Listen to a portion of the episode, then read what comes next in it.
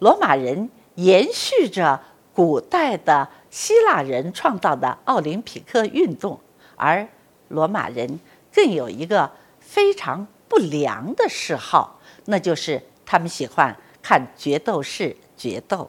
作为罗马的旅游的标志，那个大竞技场，它就是在公元一世纪建成的。据说呢，希腊人给他们留下了半圆形的剧场，而罗马人把两个半圆形的剧场合起来，这就是竞技场。它的意义有多大呢？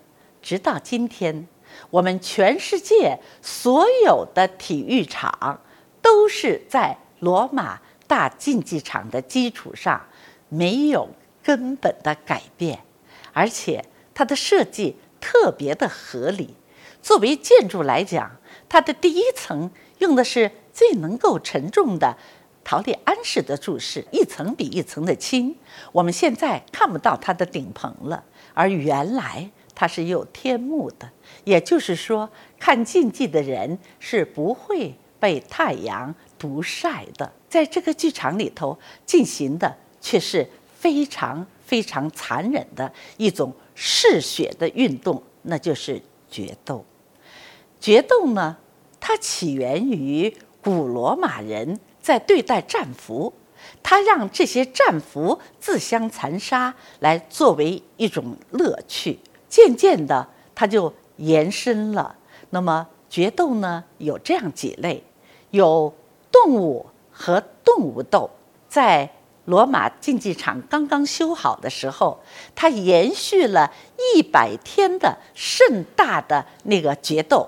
那么里面就用了五千头的猛兽，就是狮子呀、老虎啊这些，他们让动物和动物斗，然后呢是动物和人斗，而罗马人最最欣赏的。最最为之尖叫的，则是人和人的决斗。决斗士有很多种，有拿三叉戟的，有拿渔网的，有拿盾牌的。那么这些决斗士呢，他们都在决斗士的学校受过非常专业的训练，而整个的社会对于一流的决斗士，他们享有。我们现在的所谓的明星那样的荣誉，受到了粉丝们的追捧。在庞贝火山爆发的时候，很多人没有逃离出来。但是有一件奇怪的事情，在决斗士的住的营房附近，有一位不该来到这个地方的贵夫人，于是引起了。